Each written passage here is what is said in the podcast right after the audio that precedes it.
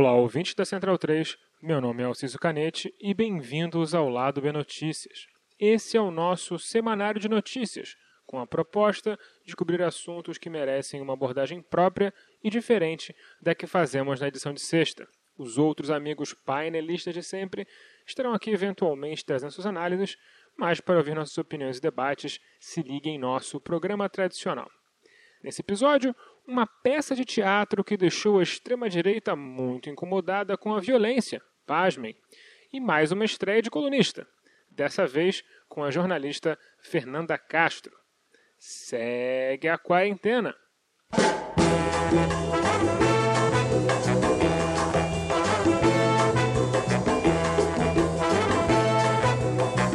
Se tem uma coisa que a direita ama odiar, é o teatro e a arte em geral.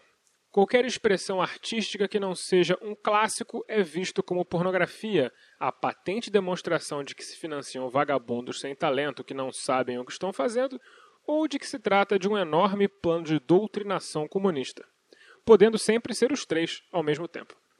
O ódio de pessoas de direita pela arte tem uma história profundamente ligada ao nazismo, que odiava a arte moderna e a rotulou como arte degenerada termo ressuscitado por nosso secretário de cultura nazista favorito, Roberto Alvim.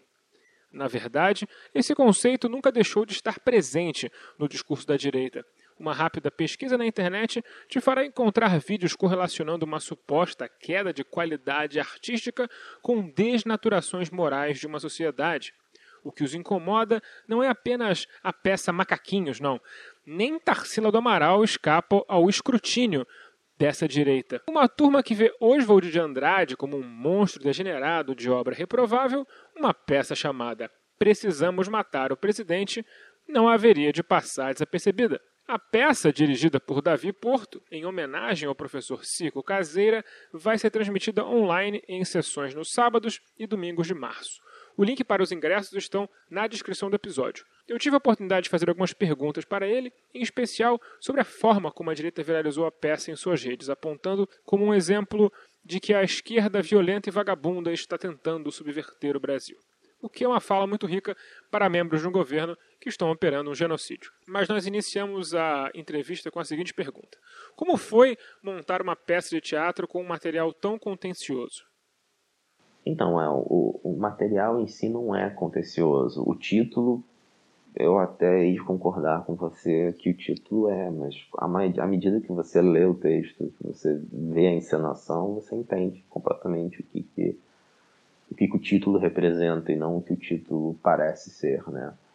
Então, acho que eu nunca te, não tive esse problema com a companhia, porque todos eles leram o texto, ninguém tomou uma uma, um julgamento precipitado, já não vou ler por causa do título, né? Então todo mundo leu e todo mundo entendeu e captou que a ideia não é necessariamente o título. O título é quase que uma representatividade da ideia. É, o, que a, o que eu estou falando no texto, o que eu busco falar no texto, é sobre uma realidade vivida por artistas, por atores, por pessoas que querem fazer arte e sobre o confronto dessa realidade com o mundo que nós estamos vivendo, cercado por ódio, cercado por violência. Então, o, o, o título, na verdade, ele não é a ideia do texto, ele, ele não é o, o, a temática. A violência contida no título, sim. E a violência que sofremos por causa do título, sim. É, essa é a coisa. E, e aí é, pode ser um pouco até paradoxal isso, né? Mas a gente não está querendo falar sobre violência, a gente não quer matar ninguém. Nós somos extremamente pacíficos. Eu sou uma pessoa extremamente pacífica. Sou contra matar animal, quanto mais matar seres humanos. Mas uh, essa realidade, esse desejo, esse ódio está na sociedade. Agora, acho que a solução de todo mundo é matar. A solução de todo mundo é matar. A solução de todo mundo é se separar. Aí eu discordo de você, eu acabo contigo. Ah, é, é, é, a solução fácil, né? A solução trivial é essa. E a sociedade, ela tá isso inerente de lado. seja esquerda, seja direita, seja centro, seja sei lá o que for que você seja. Acho que a gente retrata muito bem isso na religião, né? Aquela coisa de você é, é da Ubanda e você é, da, é você é evangélico, e aí você vai lá destruir um ao outro, assim. Então, então a gente está vivendo essa coisa de opostos. E, e ao invés de dialogar com o oposto, ao invés de conversar, de tentar compreender, a gente só quer acabar com o oposto. Então, o título ele deixa claro isso, de que tipo a queremos acabar com o oposto, não queremos nós a, a companhia acabar com o oposto, mas a sociedade. A sociedade define é, e, e, qualifica sim e, e você vê, é, precisamos matar o presidente, pode ser um presidente de uma companhia, Pode ser um ex-presidente, pode ser o presidente atual, pode ser o presidente de um clube, pode ser seja lá o que for. E a associação direta que as pessoas vão fazer é que vai ditar exatamente o que está internalizado na pessoa. Né? É, o que, é o que a pessoa já está inflamada, é o que a pessoa já está buscando, é o que a pessoa já entende. E, e então acho que é, é muito importante que a gente fale sobre isso. Como é que a gente não vai falar sobre ódio, sabe? Eu, eu, adoro, eu sou uma pessoa extremamente romantizada. As canções que eu faço sempre falam de esperança, de amor. Até mesmo os textos que eu faço são sempre com viés de dias melhores. Eu, eu adoro isso, eu, eu busco muito isso. Mas a violência existe. E então eu acredito que a gente também às vezes precisa falar sobre a violência justamente para a gente poder encontrar um amor justamente para a gente poder dissipar esse ódio. Em seguida, tive a oportunidade de perguntar sobre a reação dele ao ver que a direita havia viralizado a sua peça na internet. Cara, a direita viralizar o espetáculo, eu acho que a direita não viralizou o espetáculo. Né? A direita viralizou um, uma ideia pré-concebida deles do que são os artistas. É, foi isso que a direita viralizou. Eles não querem saber sobre o que é o espetáculo, sobre o que, que fala, sobre quem é, sobre, sabe, o título é Precisamos Matar o Presidente. Pode ser o Lula, pode ser a Dilma, pode ser, mas não, automaticamente você já deduz, já tira suas próprias conclusões. Então acho que o que viralizou foi essa ideia de que artista é vagabundo, de que artista é comunista, de que artista tem que é, arrumar um trabalho, enfim, é bandido, como tão eloquentemente disse o secretário de Cultura, né, que deveria defender os artistas, enfim. É, então acho que isso que viralizou, não viralizou o espetáculo. Se viralizasse o espetáculo seria ótimo, em qualquer cenário. Porque mesmo que você assista meu espetáculo e odeie meu espetáculo, você tentou conversar comigo, você tentou dialogar comigo, você tentou entender o que eu estou falando. Isso sempre é bom, porque caraca, eu não quero ser é, é, aplaudido. Acho que essa coisa do aplauso para mim é muito falsa. Eu quero que você sente na mesma sala que eu e converse comigo, entenda o diálogo que eu estou propondo. Né? E aí se você vai gostar, se você não vai gostar, se você vai, é, enfim, aceitar ou não, isso já é outra história. E isso seria uma ótima improvisação. Mas por enquanto o que viralizou foi a ideia deles o conceito deles e, e é isso que está sendo propagado. Né? Tudo, tudo a partir de um título. A peça não estreou ainda e já, tá, já, já é o problema. Né? É, isso para mim é, é, é, muito louco, mas também é algo, de certa forma, previsível. Não é uma coisa que passou, que não achei que fosse acontecer. Mas eu entendo que tem sim resultados positivos. A gente recebeu um convite para um festival, a gente. Estou é, falando com você agora, vou poder posicionar, vou poder ter uma divulgação para a peça, para aqueles que, que entendam o que a gente quer dizer, para aqueles que talvez não entendam, mas se desafiem a assistir, né? busquem é, ir além da frugal compreensão de um título. Né? Ir além de, de pensar, ah, teatro é metáfora, gente. É, a ficção, ela é uma grande tentativa de compreender a realidade.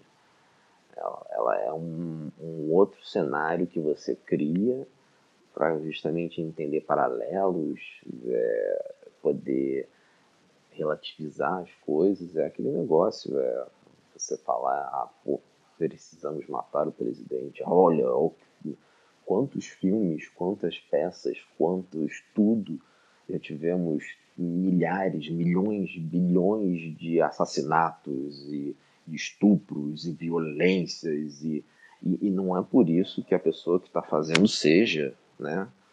É, qualquer encenação que tenha violência, que tenha isso não significa dizer que a, o, o intuito da história é a violência ou dissipar a violência, né? Então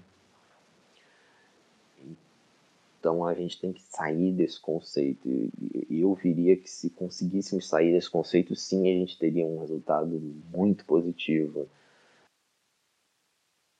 Por último, gostaria de saber se ele se sente ameaçado pela repercussão do espetáculo nesse momento no Brasil. Olha, acho que temer por segurança faz parte do dia a dia do carioca, né? É, milícia, tráfico, a desigualdade social, a violência. Acho que a violência está escancarada. Né? Você pode bater sem querer no carro de alguém, o cara sacar uma arma e querer resolver isso e te dar dois tiros, enfim.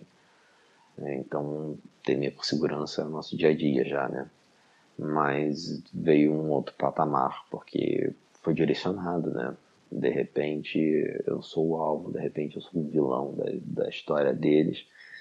E e aquele negócio, eu acho que eu estava meio que pronto, não, não na dimensão que foi, na dimensão que está sendo, mas eu estava pronto a receber essas pedradas, né? Mas aí é como se eu fosse a água e aí a pedra que tá com respinga a água, né? E aí todos esses respingos são as pessoas que estão ao redor, né? Que aí é a minha família, pô. Eu tô muito preocupado por causa da minha família. Minha família tá muito preocupada. Né? Imagina o que é uma mãe sabendo que o filho tá nesse meio desse furacão né? Então, nesse sentido, está instaurado um certo medo, sim, está instaurado certo uma preocupação. Eu verdadeiramente espero que a peça do Davi tenha o impacto que ele espera, que consiga fazer com que as pessoas conversem mais, abram mais o diálogo e que talvez uma ou outra pessoa entenda que arte é muito mais do que aquela arte encomendada e propositalmente épica do século XVII e XVIII que a gente vê nos museus, naquelas pinturas enormes de 20 metros por 40 metros, com grandes detalhes de valorosos soldados lutando pela pátria e toda aquela bobajada chata pra caramba. Mas hoje ainda é dia de mais uma estreia no Lado B Notícias, Dessa vez contamos com a participação da jornalista Fernanda Castro, que traz em sua coluna as repercussões do fim do auxílio emergencial para a população, que trouxe muita miséria para a população e também sobrecarregou ainda mais as mulheres.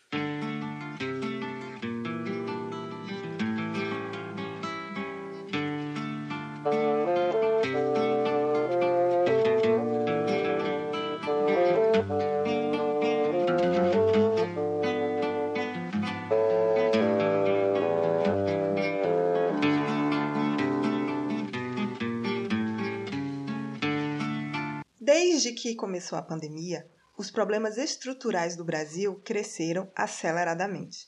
O desemprego, a pobreza e a fome se tornaram mais perceptíveis, sobretudo entre os já mais pobres. Com a necessidade de ficar em casa e a perda do trabalho, muitas famílias viram suas rendas caírem a taxa de desempregados no Brasil atingiu 14,1 milhões de pessoas e o número de trabalhadores informais chegou a 32,7 milhões, segundo dados do IBGE. Com o programa de transferência de renda através do auxílio emergencial de 600 reais entre os meses de abril a setembro e 300 reais de outubro até janeiro, algumas famílias tiveram condições de ao menos fazer três refeições por dia. Com o fim do auxílio, o cenário arrasador se aprofunda e escancara novamente a extrema pobreza no país, com muitas famílias tendo apenas uma refeição por dia, outras nenhuma. Neste quadro desolador, o fim do auxílio emergencial impacta de maneira mais cruel as mulheres. Enquanto ouvíamos o presidente e seus seguidores, que são contra o isolamento social, afirmarem que era só uma gripezinha ou que a vida não pode parar, Para muitas mulheres, principalmente negras e pobres, a vida realmente não parou. Pelo contrário, o trabalho só se intensificou, da mesma maneira que a pobreza. É nessa relação que muitas mulheres estão vivendo e sustentando suas famílias. As mulheres são as que mais perderam empregos e as que mais estão na informalidade.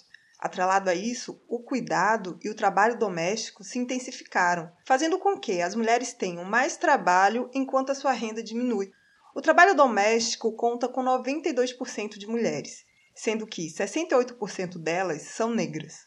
E esse foi um setor fortemente impactado pela crise sanitária e econômica, com um milhão e meio de postos de trabalho perdidos, segundo dados do IBGE. Importante ressaltar que foi uma doméstica a primeira pessoa a morrer de Covid no estado do Rio de Janeiro. O nome dela era Cleonice Gonçalves e contraiu a doença dos patrões. Cleonice era uma mulher negra. O cuidado e o trabalho doméstico são campos que atingem as mulheres fortemente. E na pandemia ficou mais evidente como ele está no nosso dia a dia e o quanto é urgente dialogarmos sobre isso, considerando os diferentes trabalhos e tarefas que este cuidado exige. Para aprofundar sobre esse assunto, eu trago dados da pesquisa Sem Parar: O Trabalho e Vida das Mulheres na Pandemia, realizado pela sempre viva organização feminista, a SOF, e pela Gênero e Número. A pesquisa foi feita no ano passado e foi orientada pela economia feminista e pelos estudos feministas sobre trabalho. A intenção é demonstrar as dimensões do trabalho e da vida das mulheres durante a pandemia. De acordo com a pesquisa, mulheres passaram a se responsabilizar pelo cuidado de alguém durante a pandemia. E a relação entre trabalho e atividades domésticas se imbricaram ainda mais.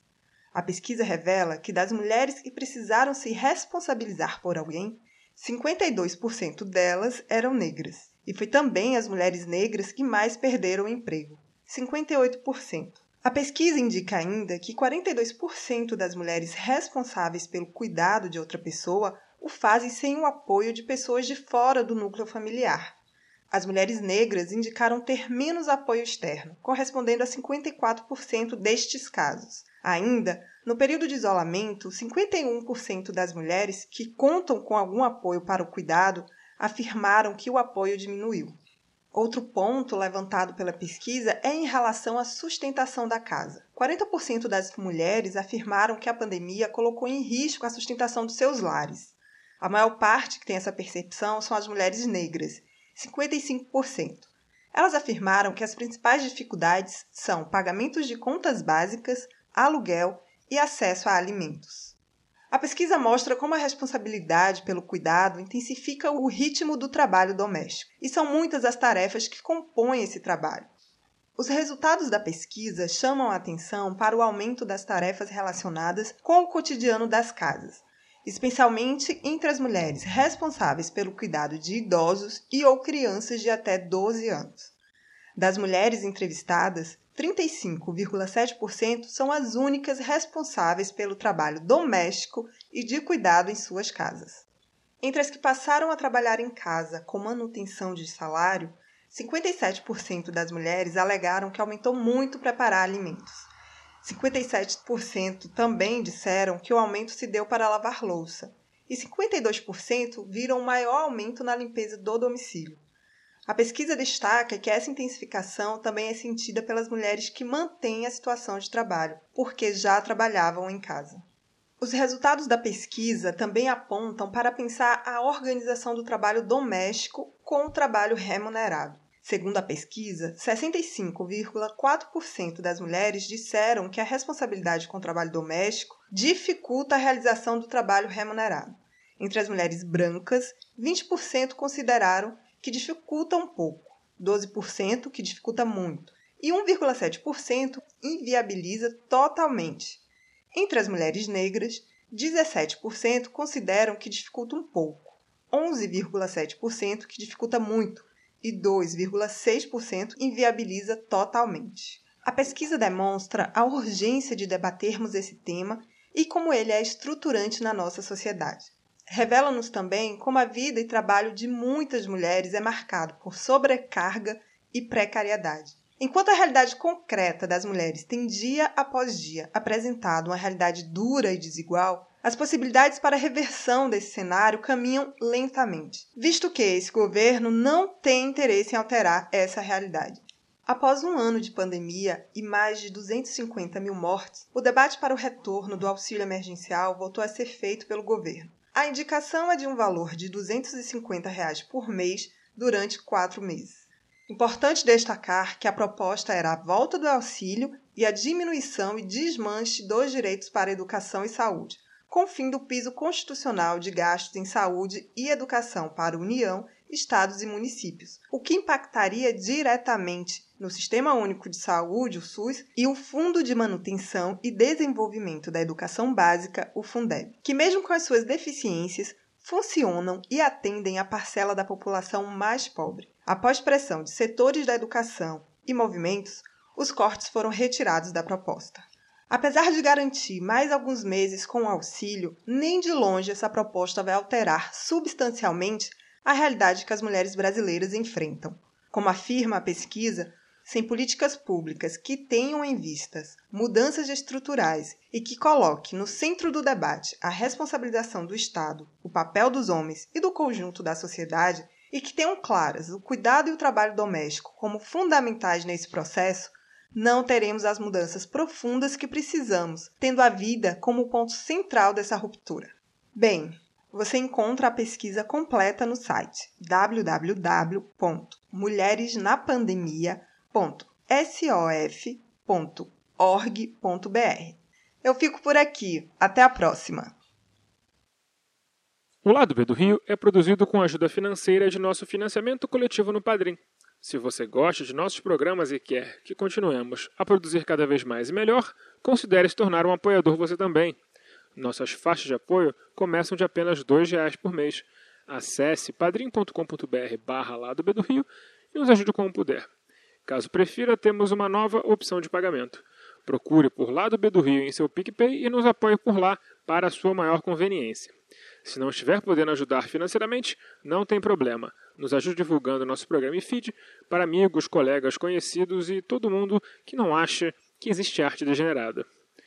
As trilhas para esse programa foram retiradas de O Drama da Humana Manada da banda O Efecto, Preciso Me Encontrar de Candeia e Cartola e Eu Tá Vendo no Copo de Noriel Vilela.